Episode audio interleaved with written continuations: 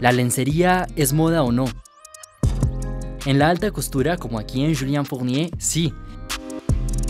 Se convierte en ropa. La ropa interior ya no necesita un top.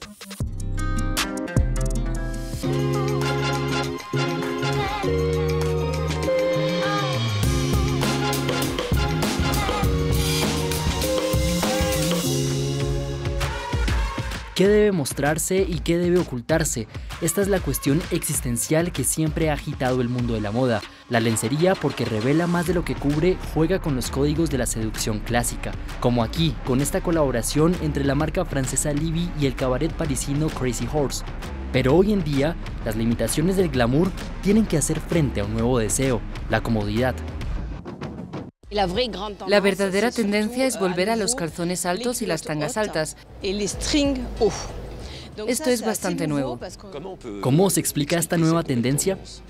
Queremos hacerlo. De hecho, queremos que nos sostengan lo suficiente y estar menos constreñidas, al menos en la zona del pecho. Pero en la zona de los glúteos, quiero absolutamente ser sostenida y mostrar mi ropa interior como un compromiso real.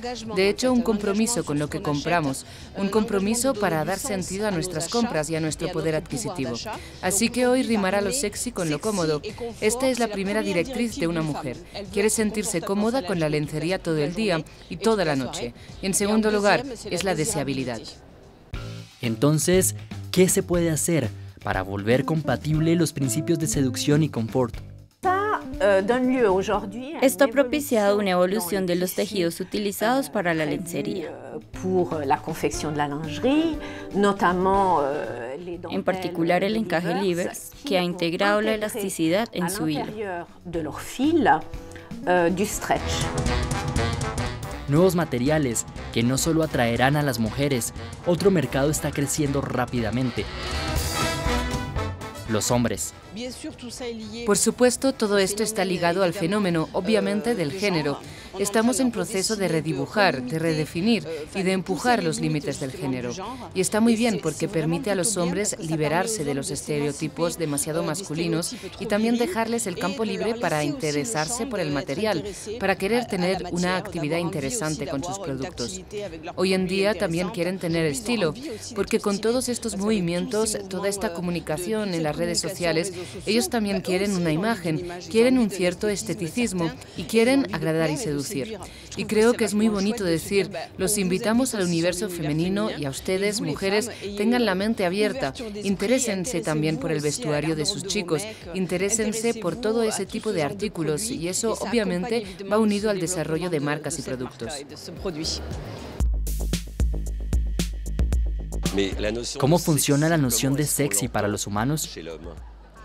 Estamos acostumbrados a tener ropa interior masculina relativamente sobria, con materiales que no son transparentes, por ejemplo con algodón, modal, materiales que son relativamente opacos. Y la verdadera novedad es que hoy vamos a trabajar con encajes y bordados en ropa interior masculina, así que tendremos transparencia. Vamos a tener un nuevo alcance, algo muy diferente de lo que estamos acostumbrados a ver, y esa es la verdadera novedad para el hombre. Sin embargo, en términos de comunicación, la lencería masculina sigue, por desgracia, luchando por desarrollarse como su hermana mayor femenina, que continúa jugando con la erotización del cuerpo. ¿Por qué es tan importante este partido? Porque según Pascal Pic, antropólogo de Collège de France, la erotización del cuerpo permite suscitar el deseo del otro, pero también estabilizar una relación consentida y exclusiva, con el fin de construir un vínculo sensual y afectivo. Sin embargo, a principios de la década de 2000, la marca canadiense de lencería Fortnite intentó cambiar este concepto de cosificación de los cuerpos. Jugando con una mirada estrafalaria, imagina que la lencería no solo es sexy, también puede salvar vidas. El erotismo al servicio de los primeros auxilios. Aunque la marca Fortnite ya no existe, se crean otras nuevas a un ritmo frenético. Un ejemplo recién nacido en Londres, The Underways, que puede traducirse a español como ropa interior de día. Nació principalmente de nuestra insatisfacción personal con la industria. Estábamos convencidos de que existía una clara brecha en el mercado en términos de que las mujeres solo podían elegir entre ropa interior muy aburrida o hipersexualizada.